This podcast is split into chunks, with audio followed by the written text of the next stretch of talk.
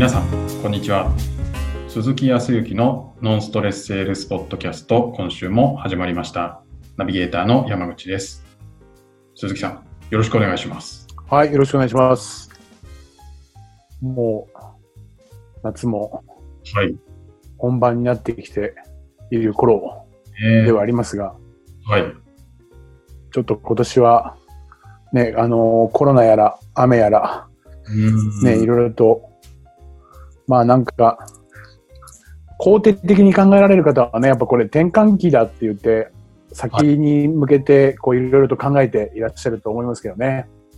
とは言いながら、こうやっぱり、えっ、と、メディアとかいろんなところが、あー長引いてるよとか、また増えてきたとか、はい。はい。いろいろとこう、入れてくる要因がネガティブな要因を入れてくるんでね。うん。あれ、報道ってネガティブな要因を入れるためにあるのかって最近思いますけど。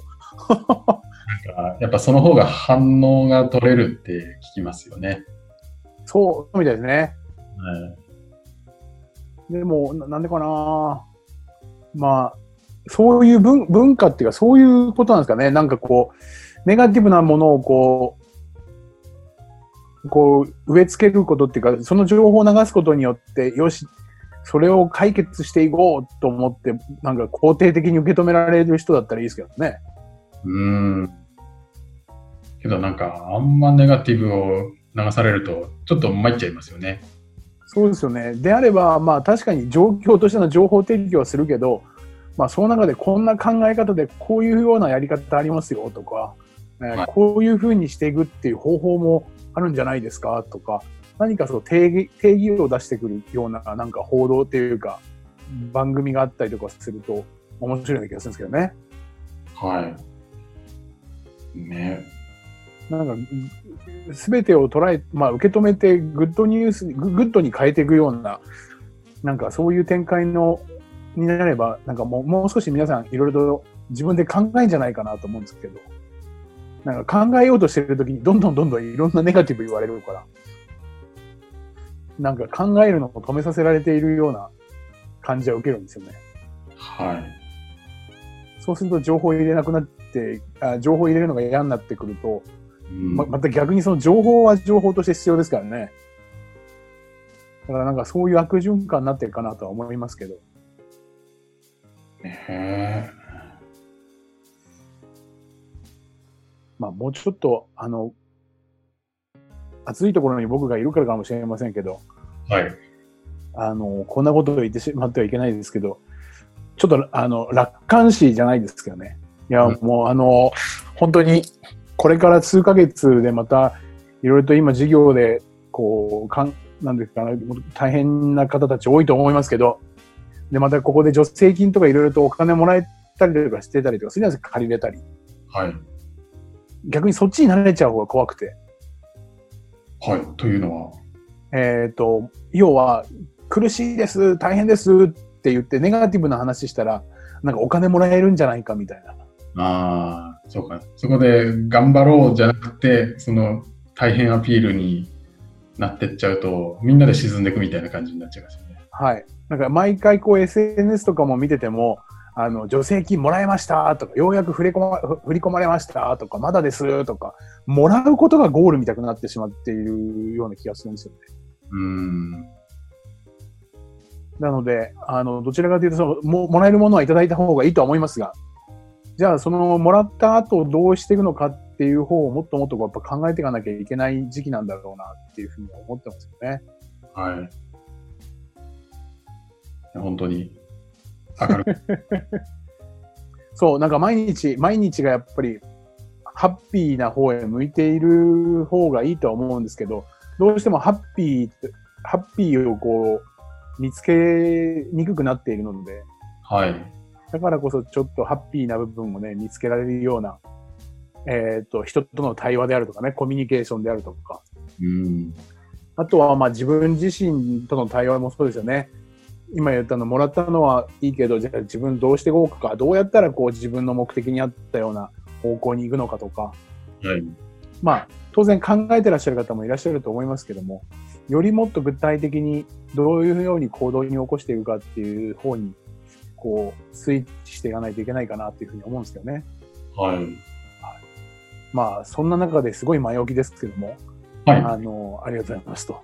あの、7月の頭にですね、えっ、と、まあ、本当師匠の青木武さん、青木先生の監修をいただき、あの、僕が今沖縄中心で、えーセミナーであるとか講座であるとか、時には企業さんと、まあ、実は企業さんとマンツーマンでやってることが本当に多いんですけど、はい。はい。その中で一つの教材として、教科書のような形でそのコミュニケーション、お客様とか社内のコミュニケーション、プラスその自己対話、自分とのコミュニケーションという部分を踏まえて、ちょっと本をですね、あの、出させていただいて、おなんと、えー、Amazon でも買えます。ぜひ、皆さん。はい。あのーぜひ、私の名前、鈴木康之で探していただくか、コミュニケーションの教科書という名前で出ておりますので、はい。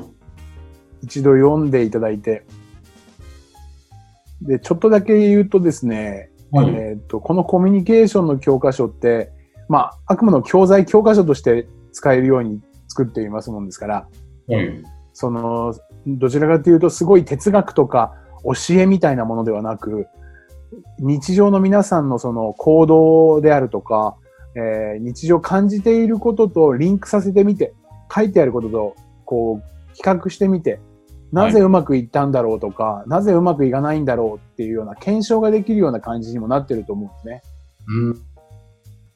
やっぱりコミュニケーションで日常なので、どんな、なに教えとか、まあ、時に考え方があったとしても、なかなかそれが実情、まあ、日常に落とし込まないと良くなっていかないので、皆さんがこう日常とぜひこう照らし合わせて、えー読んでいただく。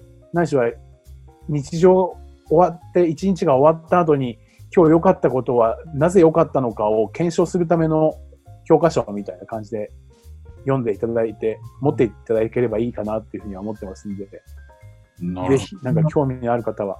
ど。はい。検証みたいな使い方もできるんですね。そうですね。まあそうですね。こう、それこそ営業でお客様とこうお話をしたときに、非常にこううまくいったと。で、具体的にこういうような感じでうまくいったなっていうものを当然自分で一日振り返るんですけど、その振り返ったところが、まあ、具体的になんで良かったのかっていうのは、はい。それこそお客様の話にすごく共感ができたからだとか、うーん。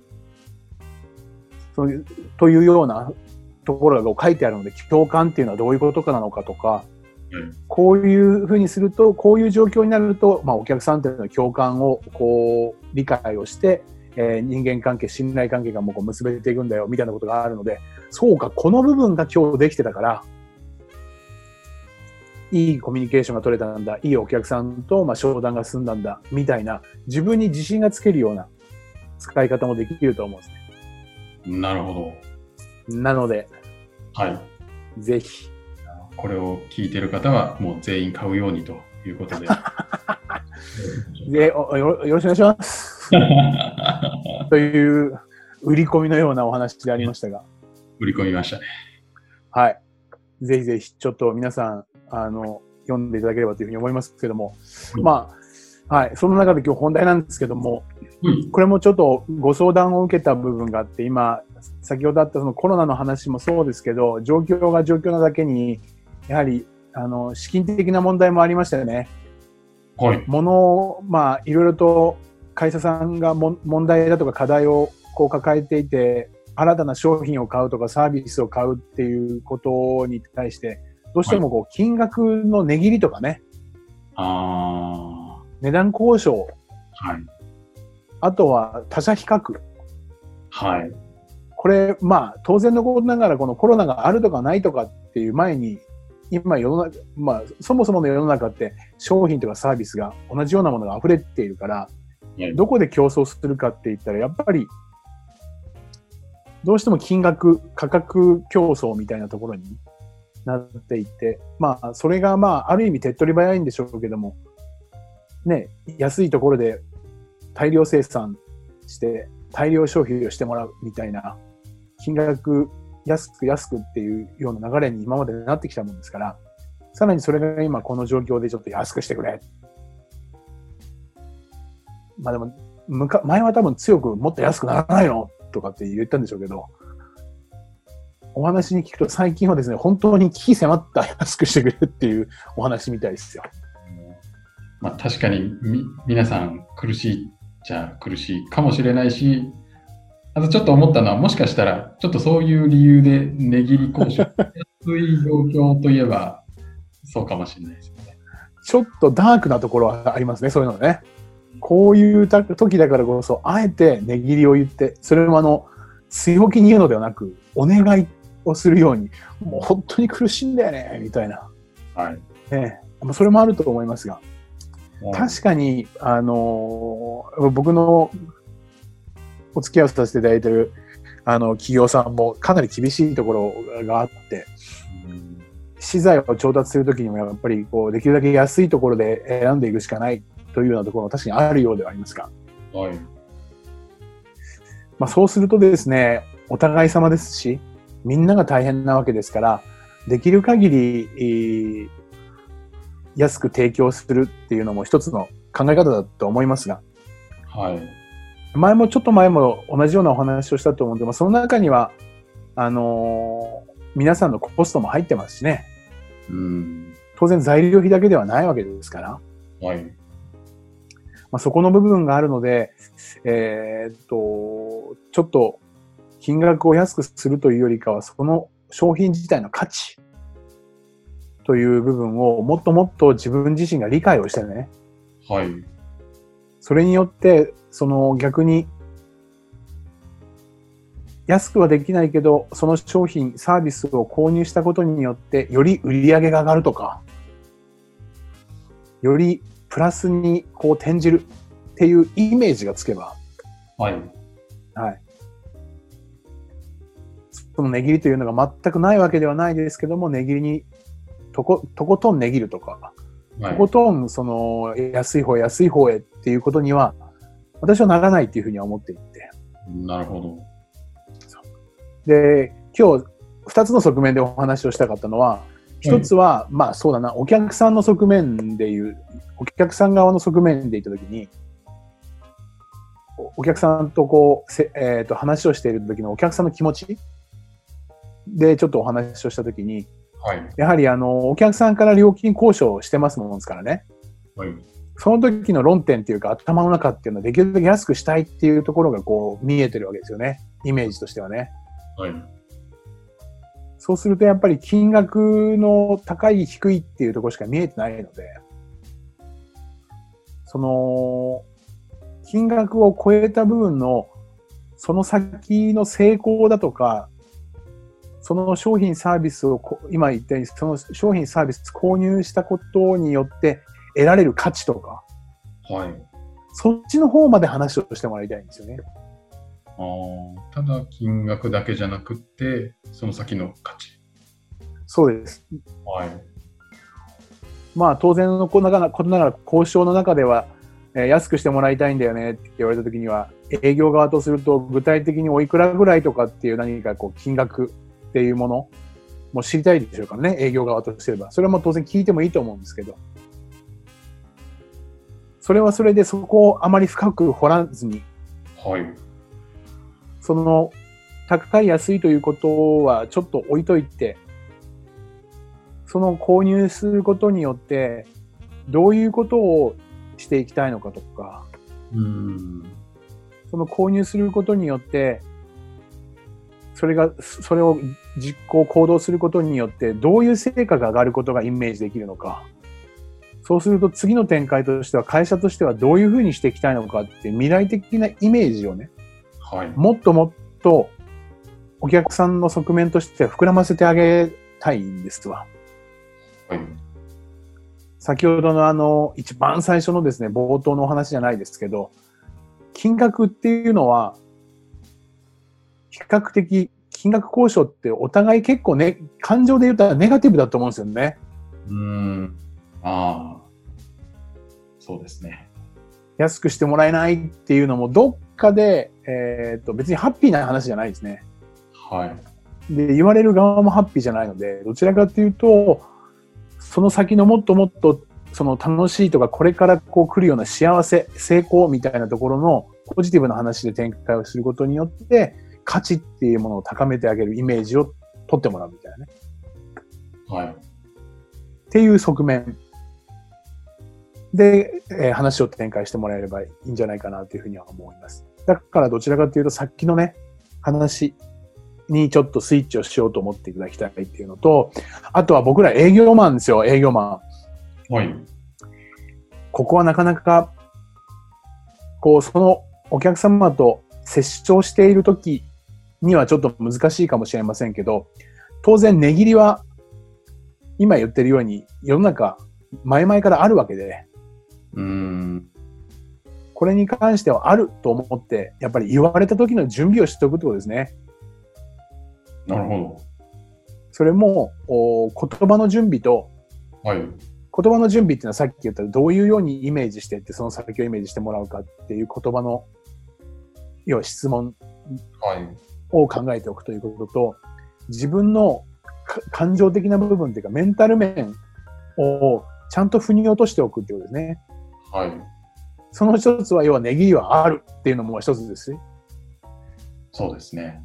あともう一つ、はい最近、同じように、こう、私自身も、まあ、企業さんとのその、コンサル、まあ、し組織のコンサルとかをやる、やらないっていう話があったんですけど、そこでもね、実際ちょっと、いわゆる値切りっていうのがありましたと。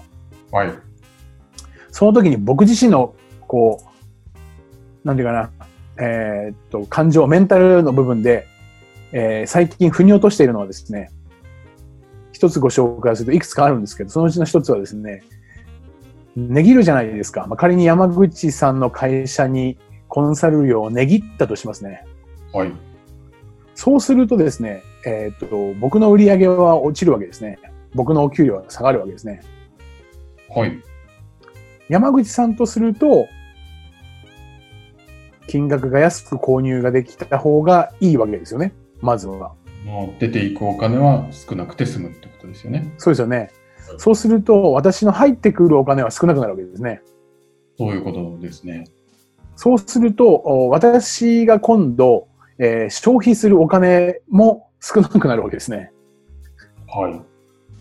そうすると、お私が消費するものを買うところの売り上げも落ちるわけですね。はい。そうすると、その会社で勤める方の収入も落ちるわけですね。はい。で、ぐるぐる回って山口さんが提供する何か商品サービスを買う人の消費も落ちるってことですよね。まあ、そういうことになりますよね。というなんかこうちょっと食物連鎖的な話じゃないですけど。はい。っていうことになるぐらいのこう話をしてるんだというふうに僕は思って今腹落ちさせてるんですけどね。なるほみんなが苦しいんだけど、ここで自分の価値っていうものをこう低くしてしまうことによって、ど。はい。一旦その1対1の場合はいいけど、世の中全体のことを考えたときに、これが本当にいいものなのかっていうことですね。そうですよね。なんか結構ビジネスがうまくいっている経営者の方ほど、なんかしっかり払いたがるようなイメージがあるんですよね。はい。それはな、なんでだと思います？なんかやっぱり価値に対してちゃんと対価を払うし、自分も提供する価値に対してちゃんと対価をいただくみたいな、なんかそんなことをおっしゃってた方がいましたね。なるほど。はい、そう。ひその通りだと思うんですね。やっぱり自分の商品に価値に、えー自信を持って販売してらっしゃる方は、その原材料であるとか、ないしはそれに対するサービスを購入するときには、ちゃんと価値として購入をするので、うん、そこにある意味値切りは発生しない。はい。で、まあ、その購入、あそ売る側が過剰なこう金額設定であるとか、はい。まあ、いわゆるその、ちょっと腹黒い感じであれば、それはまあ別ですけど、はい。ちゃんと適正価格ということで踏んでいれば、間違いなく値切りはないんですね。うん。なので、山口さんのおっしゃる通り、そう、ちゃんと自分の商品、まあ、多分経営者の方で、やっぱりちゃんとできていらっしゃる方はそういうふうに捉えると思うんですよね。値切り値切り値切りっていうことには絶対走らないとは思うんで。はい。ですからもう、多少の値切りに関しては、あるないで言ったらあるとは思いますから、そこはそこで、ちゃんとその人たちが求めているものの価値、自分の商品の価値っていうものも、わきまえて将来的にどういうようなことが、こう現実、商品を買うことによってできるのかっていうところを、一緒にお話をしてあげれば、値切りっていうのは少なくなんじゃないかなっていうふうには思いますね。はい。いかがでしたでしょうか？はい。なので私の本も値切りはありません。まあ本は値切らないよね。そうですね。ちゃんと定価で購入いただいて。ぜひ買ってください。はい。はい。ありはい。ありがとうございます。がとうございます。はい。では最後にお知らせです。ノンストレスセールスポッドキャストでは皆様からのご質問をお待ちしております。えーポッドキャストの詳細ボタンを押すと質問フォームが出てきますので、そちらからご質問いただければと思います。それでは今週はここまでとなります。また来週お会いしましょう。ありがとうございました。はい、ありがとうございます。